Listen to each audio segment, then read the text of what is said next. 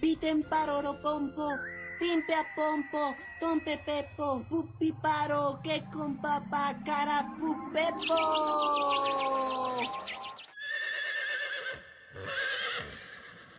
Papá Noel no se va a morir. You talking to me?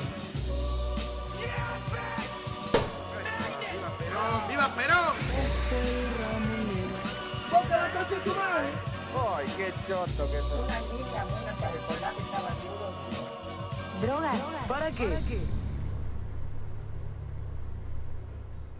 Yayo, y si hablamos del el movimiento OVNI en Argentina, eh, tendríamos que hablar del mismísimo Fabio Serpa, ¿no? Fabio Serpa es el que impulsó todo lo que fue el- todo el movimiento de, de, bueno, de crear una, una sociedad de ufología acá en, en Argentina y, y toda la movida. Él era uruguayo, creo Sí. igual, pero está radicado acá, estuvo radicado acá. Y, sí, fue el que como el, el primero que, que lo tomó como algo en serio y empezó a hacer investigaciones, se contactó con gente internacional, digamos. Estuvimos haciendo investigación para, para hablar un poco de él y merece, vale la pena que lo busquen y que lo escuchen hablar. O sea, el tipo era actor. Sí. Entonces es como que. No sé, el tipo era un personaje mal, iba a los medios y mientras Este estaba show, este contando. Mientras estaba contando que lo habían abducido, se quería chamullar a la camarógrafa, ¿viste? De cualquiera. Sí, o te tiraba data alguna película de marcianos. Sí, sí, decía, porque Steven Spielberg tuvo consejos de la área 51 para hacer el encuentro cercano del tercer tipo. Ojo igual con eso, porque... Toma mate, Porque el piloto este, el que estábamos diciendo hoy del caso de Bariloche, ¿cómo era que se llamaba? Polanco. Polanco, él en uno de sus testimonios dice que le vinieron a entrevistar gente de otro país y le dijeron de que Steven Spielberg sí tenía información de, de extraterrestres que se le había dado los de la NASA. Ahí vienen los aliens. Ahí vienen los aliens. Hay una, hay una ecuación eh, que se llama ecuación, ecuación de Drake, si no me equivoco, no Drake por el, el cantante, el artista, sino que un, un, un científico, físico, no sé qué es. La movida es así, el chabón tiene una, cierta, una ecuación que ahora la podemos escribir porque la verdad que no, no es difícil de nombrar, pero es un cálculo que te da un cierto número de cantidad de planetas posiblemente habitables que haya en, en el sistema Ajá. que básicamente el número es, no sé, calcular cuántas estrellas supuestamente hay, cuántas estrellas se Claro. crean, de esas estrellas, cuántas están a la distancia suficiente de, un sol como para que haya vida, de esa vida, cuán, tipo, de esa vida que hay, 50% es eh, inteligente y 50% es no inteligente. Y bueno, Eh, haciendo o sea, 50% yo, 50% vos. todo, no sé, yo me sé la ecuación, vos. Tenés Eh, un spinner en la mano, así que no te hagas el vivo. ¿Qué te pasó con el spinner, boludo? Me lo trajo un alien. Bueno, la movida es esa. O sea, te, te da estos parámetros. Entonces, sacando ese número, te dice, no sé, por ejemplo, eh, haces la cuentita y te da 10. 10 posibles planetas que tienen vida. Claro. El tema es que, bueno, o sea, si entramos a hablar de, de cómo chequear esa posible existencia de vida, es muy complicado porque eh, tenemos distancias enormes. O sea, actualmente no tenemos sí, los medios para recorrerlos y, y consultarlos. Y también Lo hay que pasa que- es que, bueno, de la misma manera que uno dice, nosotros no tenemos los medios para, para confirmarlo, ¿por qué otros seres eh, vivientes de, otro, de otra parte del universo tendrían esa capacidad? Sí, sí, sí. Hay una teoría, ponele, que es medio conspiranoica, pero está buena, que los alienígenas Sí. son eh, una versión nuestra del futuro. ¿La tenías esa? Sí, sí, la tenía por una peli. que tipo los aliens en realidad son eh, nuestra sociedad avanzada muchísimos años y descubrieron el viaje en el tiempo, el viaje interespacial, interestelar y qué sé yo, y entonces vuelven y nos dan conocimientos. Igual, en cuanto a teoría así, a mí me copa la de que, eh, que la vida en la Tierra es vida extraterrestre, digamos. Consecuencia de un evento extraterrestre. Claro, o sea, no como consecuencia de que vino un alien, puso un huevo y se fue. Eh, sino como que está la, la teoría de la panspermia, que dice como que la vida en la Tierra llega eh, a través de un, de un meteorito. Ese meteorito traía en, en sí, eh, tipo adentro, una bacteria que es la que da origen a la, a la vida que tenemos hoy acá. Es como que cae, un- cae una bolsa con una semilla en tu patio, la semilla germina y sale un árbol. Y ese árbol se adapta a las condiciones que están ahí, Qué zarpado, ¿un árbol de qué? de manzanas. Me recopa, amigo. Sí, bueno, y así surgieron los árboles de manzana, básicamente. Y así surgimos nosotros también. Sí. Y otra Y cosa. así vienen los bebés al mundo. Uno tira una semilla al piso y sale un bebé.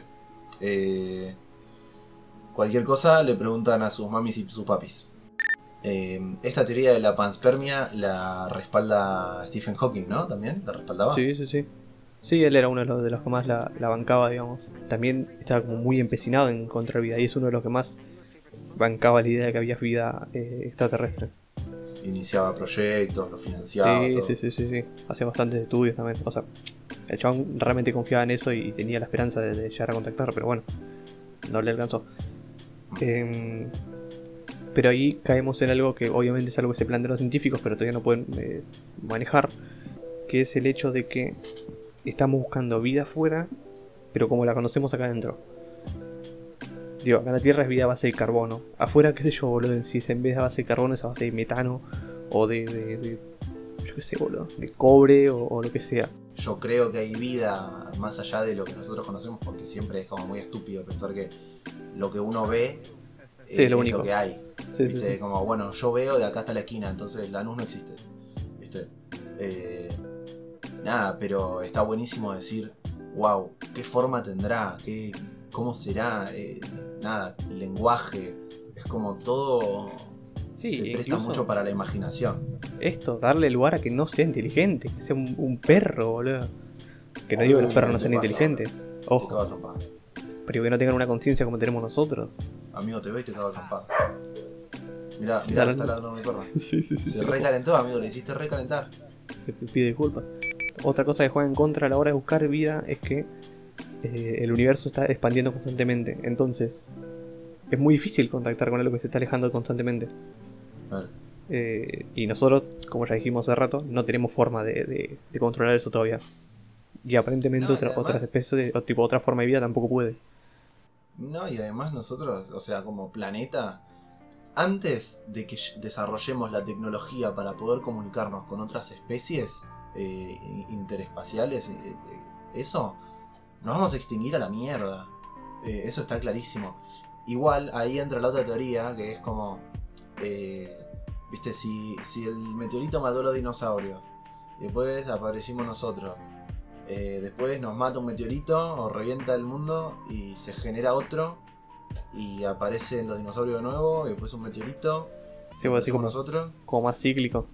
y es un bucle es un bucle me fue la mierda perdóname Sí, sí, no sé cómo, no sé cómo. O sea, está bueno, pero no, no.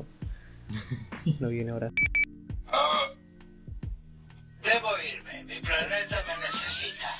Eh, escúchame y querés que mm, comentemos eh, así algunas pelis de aliens que no- estén como un poco más fuera de lo, de lo común Sí. habíamos hablado bueno de pájaro volando Sí, pero bueno, porque es una comedia argentina sobre extraterrestres, qué sé yo. Sí, sí. Eh, Después- Bueno, hablamos de Arrival. Arrival es muy buena también. O sea, da otra postura. Sí. Muy similar a lo que vos decís de un alien que viene a ayudarnos a traernos algo. Sí. Después, qué sé yo, boludo. Las típicas, ET, eh, Alien, el octavo pasajero, eh, La Cosa. Bueno, pero yo te decía alguna distinta, Salamín. Eh, yo, por ejemplo, pienso en eh, una que vi hace bocha, bocha, bocha de años, eh, que no me acuerdo mucho y que es muy under, eh, que se llama Omicron. Creo que es una película italiana, si no me equivoco, y debe tener una recontra cruzada social y política, ¿no? Porque el alien es un obrero, tipo es un obrero de una fábrica. Y que va a la fábrica, labura, es explotado por su jefe y todo eso. Un alien comunista. Sí, básicamente. Más creo menos, que al sí. final, creo que después inician una revolución, no sé. Eh, la Sí, verdad claro, que sí. no, no podría decir que les estoy spoileando la película porque no me acuerdo. Tremendo zurdito bueno. resultó ET. Bueno, una para recomendar, Monguito y Porcel. Sí. Peliculón. No, pará. eh, Hombre mirando al sudeste, man, de acá a Argentina. Sí, Que sí. esa es buenísima y también trata de un extraterrestre, pero más como humano. Desde la peli plantean un par de. Tipo, hacen planteamientos filosóficos muy buenos.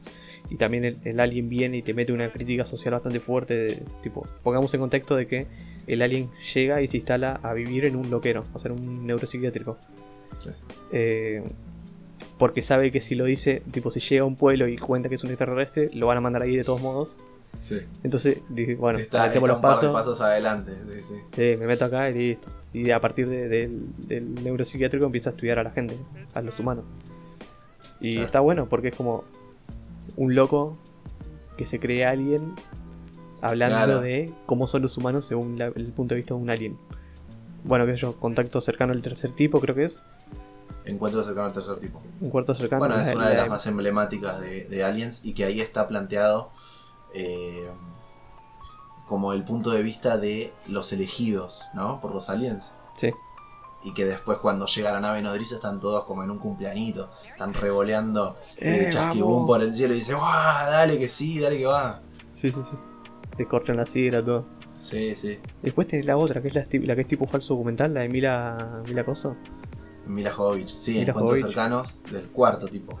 Esa es terrible, boludo. Es Esa- terrible esa película. Increíble. No digas nada de esa película, ¿eh? No, no, no, pero a mí, a mí me dejó cagado en las patas. Y en Instagram nos recomendaron otra, un seguidor, que se llamaba La Familia Abducida, que yo no la vi, por lo que Yo nos tampoco. dijo. eh, pero bueno, está bueno traer el lugar porque es algo que nos comentó alguien que, hay, que nos que, sigue. hay que buscarla, habrá que buscarla. ¿Sabés que igual ahora que decís una familia abducida me hiciste acordar a una novela de acá, del 13, que se llamaba eh, un- Una familia. No, una familia especial. Y, Uf, y se trataba. Mirá el recuerdo que bloqueé, ¿no? Pero se trataba de un. como una fa- dos familias separadas por una medianera. Una de esas dos familias eran aliens encubiertos. Estaba Mariano Martínez, Luis Brandoni, no, un recast tenía. Eh, pero no me acuerdo si Brandoni o Martínez era el alien. Pero bueno, cuestión que en un momento hacen unas apariciones en CGI, tipo muy raras, muy feas. muy del Eh, 2008. Pero. No sé, como dato curioso, eh, está esa, esa novela como uno de los acercamientos argentinos a, a los aliens. A la ciencia ficción. Es que lo tenemos bastante desplazada a, al, a los aliens, la ciencia ficción acá. Sí, sí, sí. Por lo sí. menos en la escena más mainstream, después el resto capaz en lo under tenemos un poco más. Eh, en lo under, sí, sí. Hombres de Negro, que ya lo habíamos nombrado, que se ve esto como la, la cooperación entre eh, humanos y extraterrestres y bla. sí. Pero bueno, está bastante, está bastante vista ya, bastante... Bueno, bastante pero es interesante ponerlo en comparación, por ejemplo, la convivencia de aliens y, bueno, de distintas formas de vida eh, Sí. interespaciales en Hombre Sí. de Negro y en Star Wars, ponele. Claro. ¿No? Tenés dos sociedades muy Sí, sí. distintas. Por eso yo la planteé como, como si compartieran un universo, eh, Hombres de Negro es precuela a lo que pasa después de Star Wars, tipo Ah. muchos años después, después que ya se, se reveló que convivían y bla. Y para, eso me lleva a otra, otra pregunta importante. ¿Están entre nosotros o no? La verdad, eh, no creo. No creo. Eh, o sea, la cosa de pensar que están entre nosotros surge como de una idea medio paranoide, ¿viste? De decir, Sí, sí, están entre nosotros para investigarnos, para llevarse, no sé, los dólares del colchón. Capaz es un acuerdo de intercambio de, tipo un intercambio de estudiantes y vamos uno, para allá y otro para acá.